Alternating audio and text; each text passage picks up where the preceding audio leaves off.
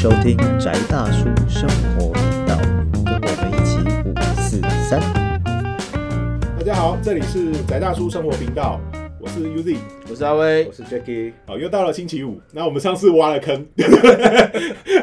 我们要讨论的是每一步都是洞呃，好恐没有都是怖洞啊，打盖龙我我接着康，对对，然后呃，我我们还是从大蜕变的基对对。础开始。我们我们要聊的是凯伦阿姆斯壮的大蜕变，然后还有呃凯伦阿姆斯壮他的佛陀的故事，还有高桥幸次写的生死的觉醒，它也都是呃跟佛陀相关的故事。那我们上次提到那个轴心时代，那为什么会有轴心时代这个开端呢？其实要提到的是雅利安人大迁徙的故事。那其实我们常常听到雅利安人这个名词啊，诶，那可能会觉得有人说是像纳粹他提到那个雅利安人诶什么的。那我们一般在呃人类学上讲的雅利安人，其实差不多是在那个俄罗斯的南部，就是在伊朗北部。他那边的在大概在呃公元前大概两千年左右就开始有有那个，就是那边有某一些游牧民族。有，点像以前那个嗯东欧三小国那个位呃，置，在在更南边一点，更南边一点，哦对对对对，差不。多就在那个区域。嗯，对，在你就想象在那个伊朗伊朗的北部，所以还是两河流域那边嘛，在两河流域在北。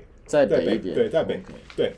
呃，等一下，呃，有机会就是啊，糟糕，我们现在没有办法，这 Podcast 没有办法看到图，秀图对，没有办法秀图。不过没关系，重点重点就是他在那个区域，嗯。他有一个呃呃部落联盟，嗯。它基本上是呃那个有点像草原上放牧的人的部落联盟。嗯。那他有好几个呃，就讲呃同类似语言的嗯。印欧语系的人。那里面其实也有两个很主流呃的主流语言，它就是呃比较偏向伊朗语跟我们后来的梵语。印度印度语的，就早期梵文嗯。的这个语语系的人，那呃，其实雅利安人的起源有好几种说法，就是在十九世纪之前，他们提的是北欧起源论。他们认为雅利安人本来是住在欧洲的北部，就是我们以为的那个日耳曼那个雅利安。对，那后来呃再往亚洲扩散，可是到二十世纪之后，呃，人类学者他们可能认为的是，其实是在呃就是那个呃就是呃伊朗北部、俄罗斯它的南部那边的呃某一个大草原，中中东北中东的大草原那边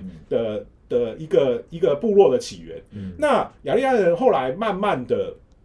他们跟呃南部的跟南边的，就是呃美索不达米亚的呃的那些文化开始产生了一些连结跟交流。那后来他们慢慢也开始迁徙，嗯。就就是他们分成好几个呃移动的路线，他们往呃印度那边过去，对，就变成呃影影响到印度的，就是雅利安人，就是我们提到我们知道印度的雅利安人，然后他们也有往那个呃南部往伊朗去那边去，所以是伊朗波斯人的比较早期的祖先。那他们也有往呃欧洲的方向移动，那有一部分移到希腊那边去，就是希腊人的早期的希腊人，就跟当地的原住民又产生一些互动。对，那呃也有也有另外一部分是传说就是往北欧去了，那甚至也有一个说法是他们开始往呃像是新疆，就是蒙古那边移动。就是早期的像斯基泰人，那有人说认为斯基泰人到底是不是跟雅利安人是是同一族？那这个其实有目前还有很多的说法，其实还不是非常确定。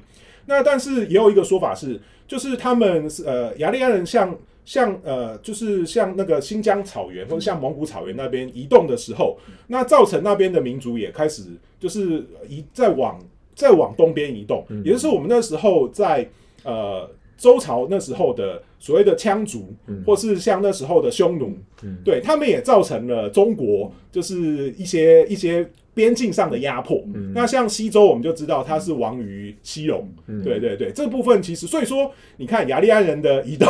造成很大的历史的变化。那我们今天其他的几个几个文化，我们就暂时放到以后再去讲。那我们知道的是说。它向印度移动的时候，它呃就是慢慢的移到像恒河平原那边去。那呃印度的有印度的原住民，就是达罗皮图人。那呃达罗皮图人其实它也是一个泛称，它其实是指就是整个印度其他的原住民的黄色人种。对，因为雅利安其实它相对偏白色人种，是。它的一个呃集合名词，就是说其实雅呃达罗皮图人它里面有很多的部族。那像呃佛陀他早期他是像释迦族，然后像佛陀他那他妈妈是居利族，对，就是那些其他的呃部当地原住当地的原部落或者帮对邦就是邦之类的，对对对，他们也就是受到了呃雅利安人的呃算是武装殖民的压迫，嗯对，所以说其实他那时候在恒河平原上面就是分成呃就是原来的原来的原住民跟新兴国家雅利安的新兴国家偏移动过来。所以说，他建立了雅利安的新兴国家有两个，在佛陀的故事里面会常常提到的两个很大的国家，嗯一个叫做呃居萨罗居萨罗国，一个叫做摩羯陀国。那这两个国家其实他们是属于呃吠陀，就是属于雅利安人、印度雅利安人的，他们带来的其实就是吠陀文化。嗯，那其实我们现在常常提到吠陀嘛，嗯对对，其实这个你去买很多什么养生的挖沟啊，对对对，说做瑜伽啊，都会提到吠陀这个这个这个东西。那那个时候就是说，原始原来的部落他们受到呃新移民的影响，他们自己也开始产生很多在文化或是在政治上面的变化。那呃新移民他们带来的呃最重要的部分，其实比较偏向就是说我们我们知道的种姓制度，那他们也带来他们自己的呃。对他们自己的，哎，你有地图？对，就是印，对我们现在有人变出了印度神话，赶快恶补，赶快恶补，没关系，不重要，因为我今天讲的不是神话，今天不是印度今天不是要讲印度哦神话，对不对？今天要讲印度的，对对对对对，所以所以其实啊，我们刚刚讲了很多名词，干我也自己背的很辛苦，因为我我以前没有办法背到不是很对没有那个那个真的不是不是那么那么呃，我们平常会去接触到的东西，所以说大概是这个时候我们就讲慢慢提到，就是佛陀那个时候的时代背景。对啊，因为会对。我刚刚会突然想要翻一下，是因为吠陀时期算是呃印度有记载对。的状况里面算是比较早期的，比较早期的。包含说他们信仰里面的主，其实他。诶、我记得是小张有跟我提过，就是其实印度教的主神，或者是印度相关宗教的主神，其实在地位上一直都有变化。你刚好讲到的，对，其实是随着他的那个那个，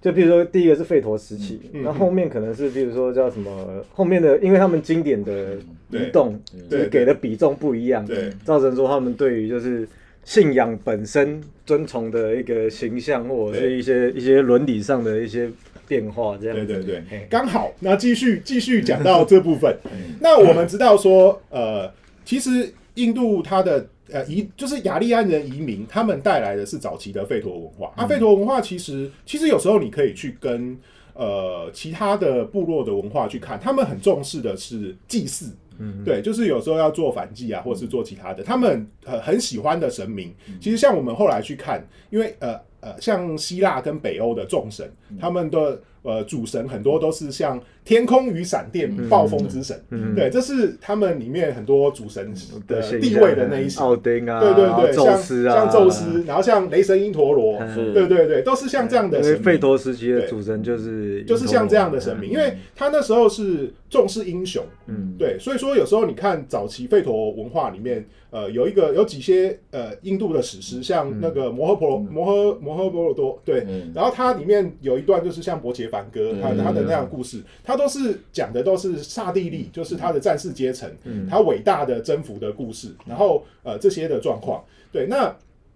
呃当但是后来慢慢有一些变化。因为他们后，他们本来是属于就是开始移动跟侵略的状态，但是到了佛陀他的所处的时代，嗯。他又产生了一些变化，因为他们开始定居了，他们的产业的模式从呃游牧跟劫掠嗯。开始慢慢的转向。呃，农耕耕农商业农耕，嗯然后还有偏向就是呃里面的工匠开始也慢慢就是变成工商业社会了。嗯。对，也就是说，他们慢慢慢慢的呃，里面的战士跟他们的皇族，他们的想法开始产生一些改变。嗯因为我我们前面好像也提到说，其实祭祀是很高成本的，嗯然后但是他们后来也慢慢发现，祭祀达到的成果到底高不高，到底有没有意义这样做，嗯他们之间也产生了一些很重要的文化思潮。也就是说，那时候的恒河平原上面，在东西部两边。因为靠西部主要还是靠呃，就是雅利安人的殖民国家，东部比较靠原住民。嗯。那他们两边各自产生了新的思潮。嗯。西部产生的是泛思想，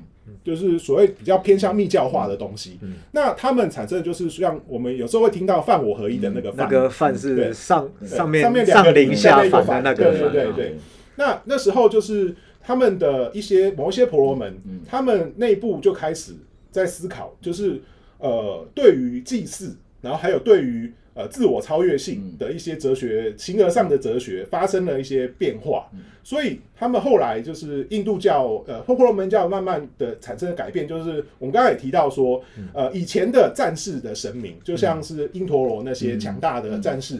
而且他们都慢慢那种自然自然自然是界里面不对自然可的具象化的神明，对具具破坏力，但是可能对又又带创造力的那种形象表现。然后后来他慢慢的转向，就是说像呃我们后来的印度教三大神梵天、毗湿奴跟湿婆，他的呃就是地地位上的转移。因为呃这个书上也有提到说，其实早期他们可能认为说毗湿奴他可能在我们现在看他是大神，他是维持之神。对，那以前他的地位可能在更早期的地位，他可能只是因陀罗身边的助手。嗯，对，他后来他被提高了，那原来的众神稍微被压制，对，所以说他有一些地位上的转变跟变化。那在东部的状况，就是原住民的那一个没有，这是一个那个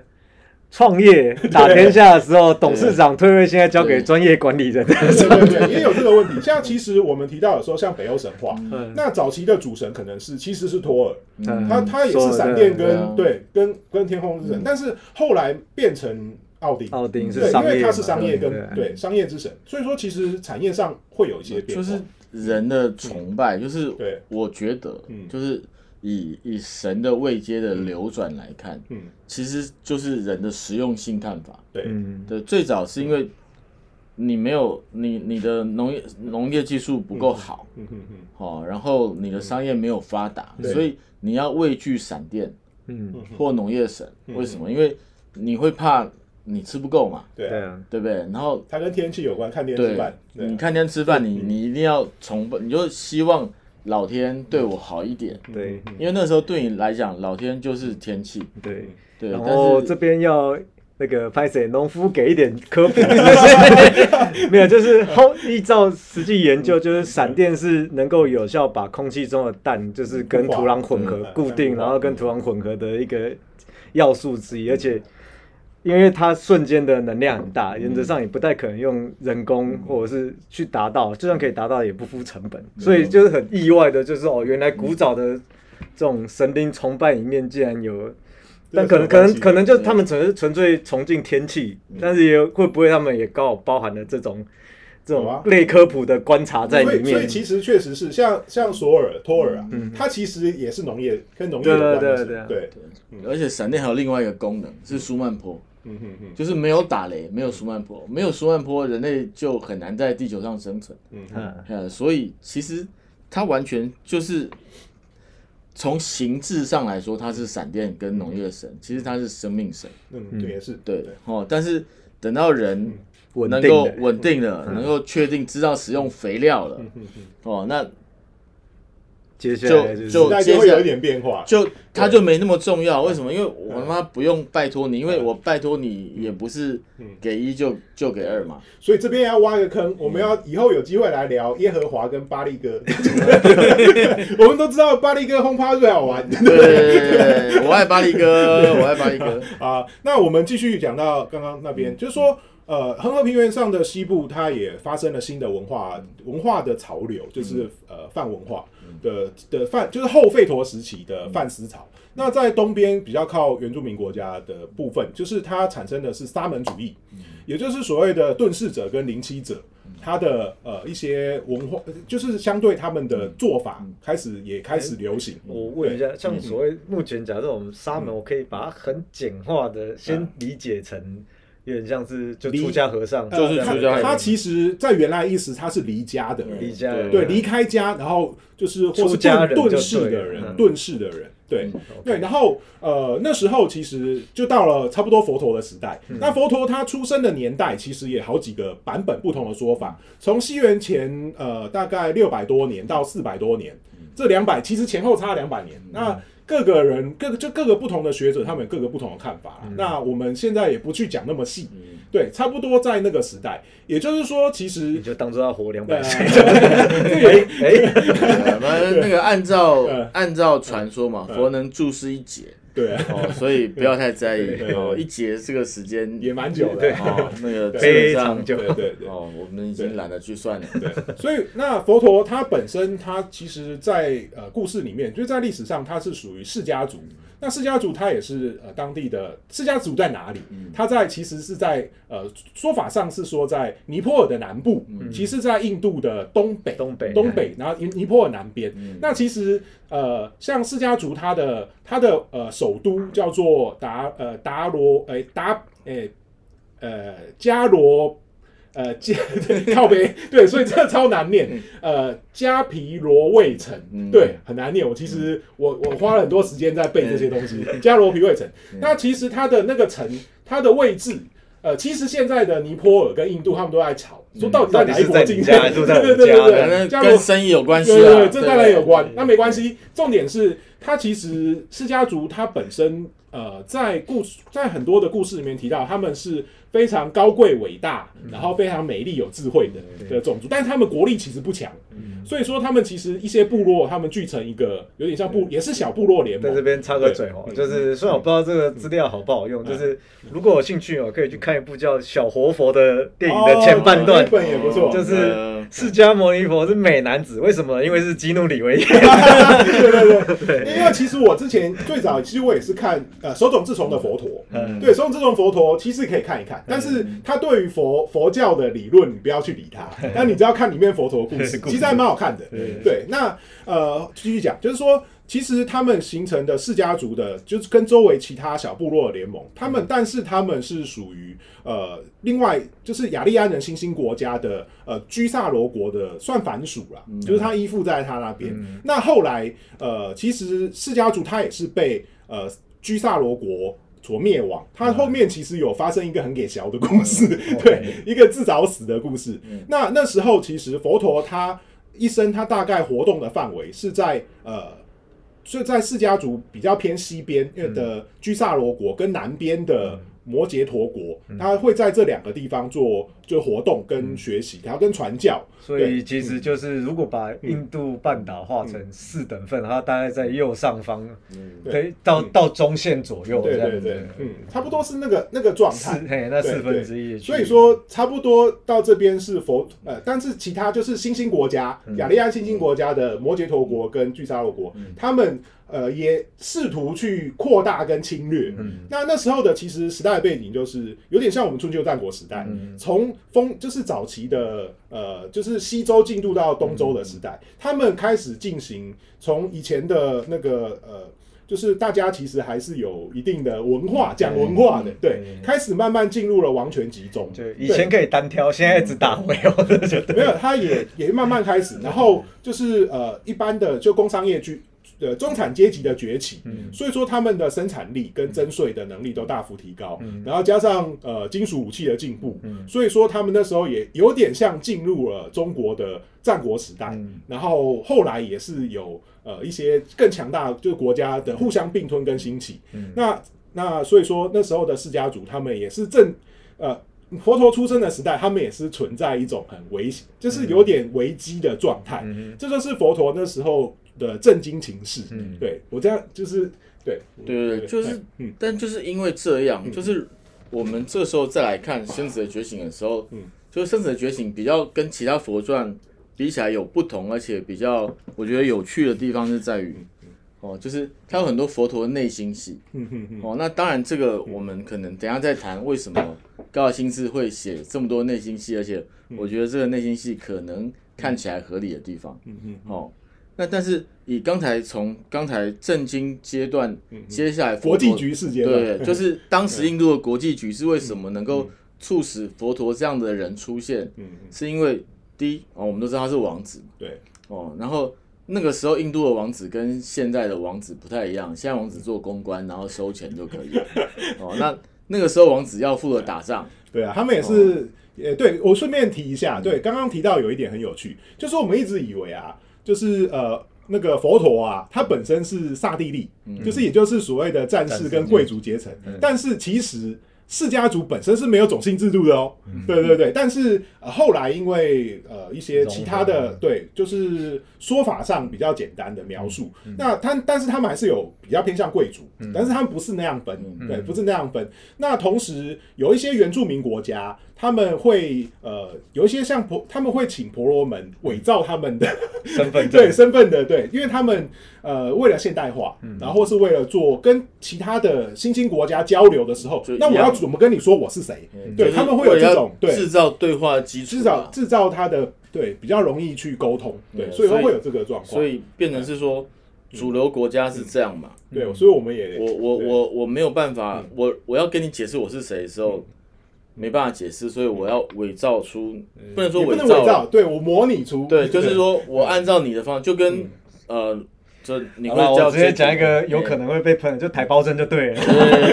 对，我觉得就是你们那边叫台胞的，嗯，好，就就我就我就这样嘛。我我我到你那边，我就是台湾同胞 啊，这样就就可以解决这个问题嘛。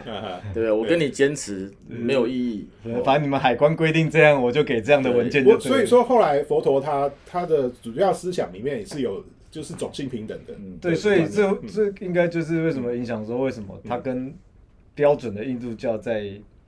人的分层上面就完观念完全不一样，会不会就是因为它本来里面就没有，它本来相对淡化这种事情？而且同时那时候的商业阶层，因为其实商业阶层是第三阶层，是费舍阶级，它本身还是属于呃，对它有没有办法？更更高深的部分，那所以说很多费舍阶层的商商人跟工匠也很喜欢佛陀的思想，对，就支持他，因为这个会有助于他们地位的提升。提升，对，因为因为其实当然就现在的说法哦，觉得说啊。呃，佛陀打破了那个种姓制度，对这种阶级的问题。但是就是以一个人来说，人很难突破他自己原来的设定。他本来还是他还是王子啊，对对对，就是，但是就是一个是没有种姓制度下的王子，跟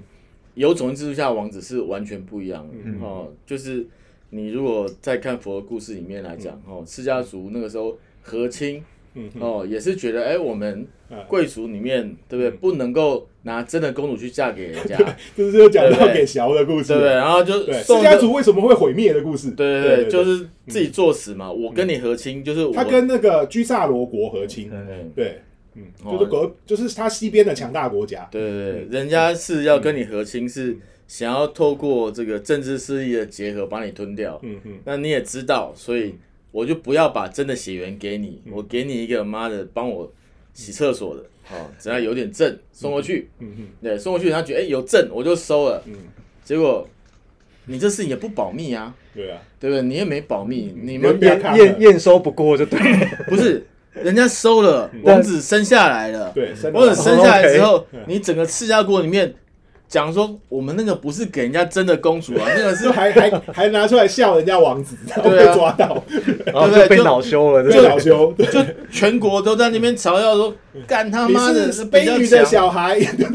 对不对？你他妈王子其实是什么？我们妈卑女的小孩啊，这根本不是上种姓，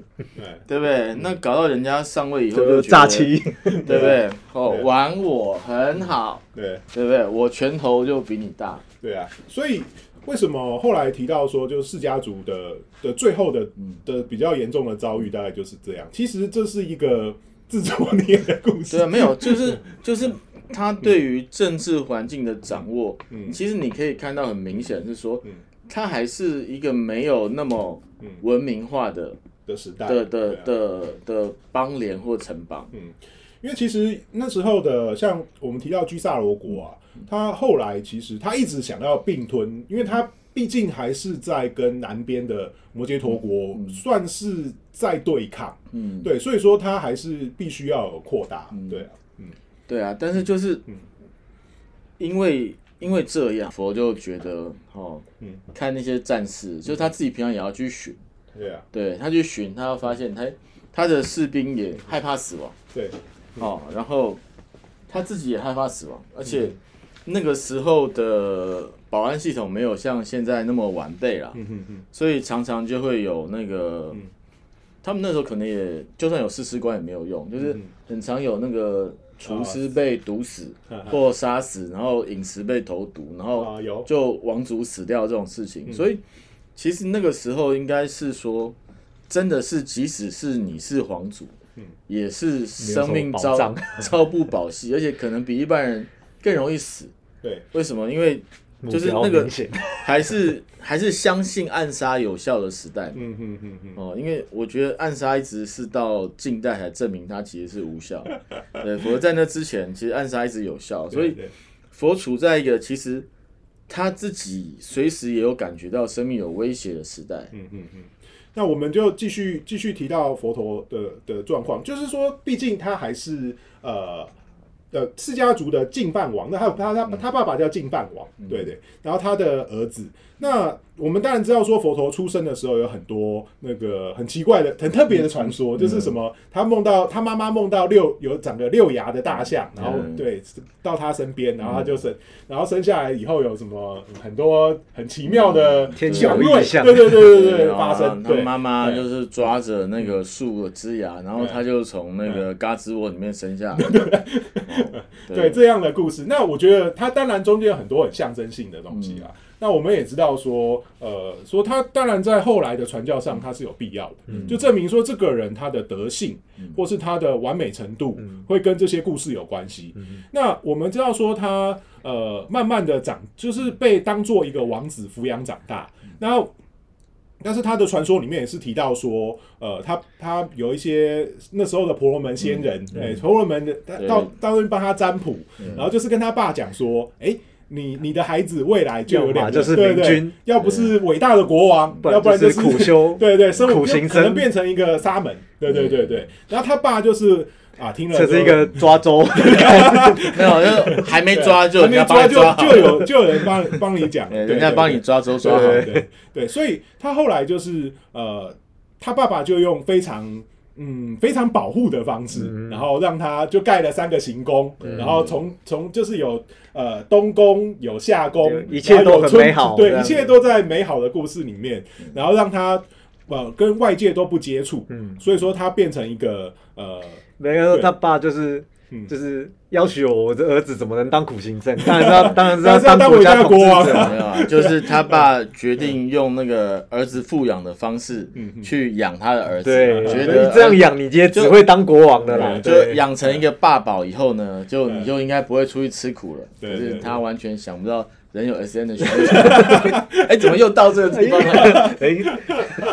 所以里面就是有有那种类似。一些像呃神天人，对所谓的天人指的是那时候我们讲就是类似神明，但是他的我不确定我听到的故事是不是对，如果有错，你们帮我纠正一下。反正他就有三次这种机会嘛，对，就好像说就是神就化身成他的仆从。对，然后有一天他就是觉得说 啊，皇宫就长这样，再漂亮也是这样啊，我玩了也玩腻了，我要出去看一看。然后老爸就说，就每天跟他老爸熬，然后他老爸受不了说，好了好了，你要出去你就出去，可是没关系，反正我老爸我国王，我有权有权有势，我就。规划好你的路线，然后在那些路线旁边都也是一样弄得超级美好，感觉很像国台办安排出出对出去出去游行的王子出游，一切都只能更好的，就是哦，人都穿的很漂亮，一定，然后全部请 model 站在街旁边呐，然后路然后什么花草有有死的，赶快发包就要赶快换掉，路不平的赶快压一压，然后然后压完之后说，哈哈，你今天可以出去了，这样。对对，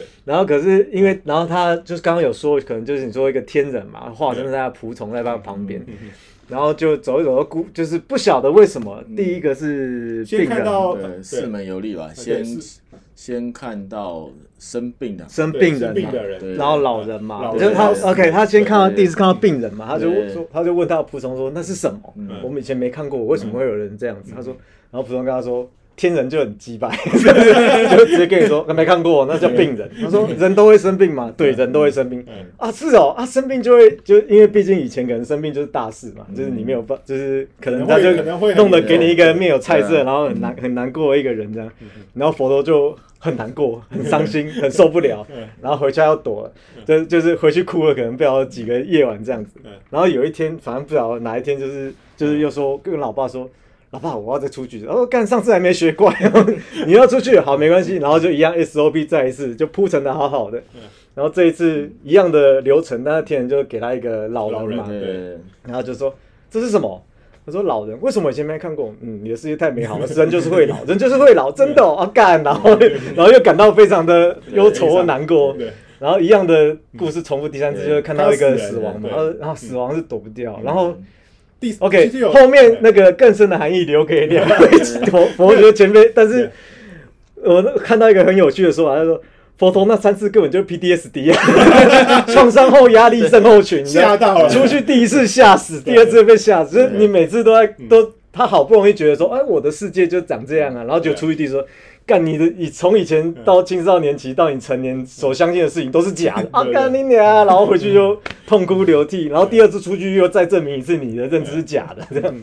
对，所以所以奥奥修其实对这件事情有做过一点小评论，是他说他觉得如果他是佛陀的爸爸，嗯。他就从小就开始操他，嗯，操他不敢，哦，让他随时觉得生命有被威胁，你随时有可能会被换掉，你就不会出去乱跑，你就绝对会成为转人圣王。为什么？因为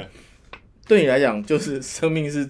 是最后的一条底线。对，我就让你活在那些底线上面，你就不会。想说你要出去救人，其实你要救自己。其实这个逻辑有一点像伊底帕斯的 感觉，就就跟你讲是这样啊，偏偏你就自己去搞成这样，然后最后儿子就会变成。所以后来就是因为那个佛陀他受到了这么大的打击之后，然后他爸他就想说，那他就很难过。嗯。所以说那时候他爸爸可能就是，那我们就来帮你开一个超级大红吧，给你非常欢乐。然后所以说就找了很多他对娱乐对非常多的的跳舞女郎，然后歌舞，然后大家。都喝酒，喝喝喝的很开心，然后可能就喝挂了，然后到半夜醒来，他就看到周围很恐怖，像威哥上次讲的，看到夜店外面的状况，对，所以他就从此，我觉得还是不要留在这里好了。我我我真的觉得那一趴真的太文学，太传说。我觉得我师傅告诉我的比较合乎常理，他说这个人有三千个老婆，嗯嗯，呃哦。就是你只要不要想别的，嗯，佛陀有三千个老婆，不要讲是不是那么多了，一百个就好了，嗯嗯，你你或者三百六十五个，你每天换一个，然后这些人会中间就。你看《甄嬛传》是爽爽的，对，但是你忘记你你一定忘记你看过唐伯虎点秋香，对对对，哦，就是还是要跑，有可能会或是陆挺大地的。就让你想跑了，对对对，四个哦，四个就跑了，四个人就会跑了，有一百个，你看看怎么办啊？就是虽然讲过耶稣陀多正或干嘛，我觉得那个是另外一个事情，就是你生命有威胁，对不对？然后有这么多老婆。哦，就是这么多的麻烦，对对对，哦，或是甚至就是我我会觉得真的是他被吓到。了，对对对，就是真的，其实我觉得那就是有某一种创伤症候群啊，嗯嗯哦，那所以，嗯，对佛来讲，就是我我要解决，其实他完全站在一个人的立场上面，嗯嗯，就我要解决我跟可能我就是他同理化了所有人，对。我有我是王。我是王子，我都会碰到这种问题，生老病死，所有人都会碰到。啊，我想要对，就像你讲，跟责任感死然或者所以所以出离心就来了。对对对，所以佛陀的出离心其实是很合理的，他他不是一个，他不是一个神兽，他他没有说半夜梦到说被雷打到，我是我是谁的。怎样？我我是某某，怎么样？就是超越人的存在，他不是，而是从体验来的。对他，他是他是从他自己的苦恼产生的，所以其实相对来讲，他会比较贴合。一般人的生活地方在这个地方。嗯，好，那佛陀接下来他就是像我们刚刚讲，最后他就偷偷的离开了呃达达达皮 罗卫城，对，然后开始他的旅程。那我们今天先讲到这边，那佛陀后来的故事我们会在下一集继续讲。呃，所以说我们今天到这边结束哈。那这里是 先对继续，我们下次会再继续讲。对，那这里是宅大叔生活频道，我是 Uzi，我是阿威，Jacky，好，谢谢大家，拜拜。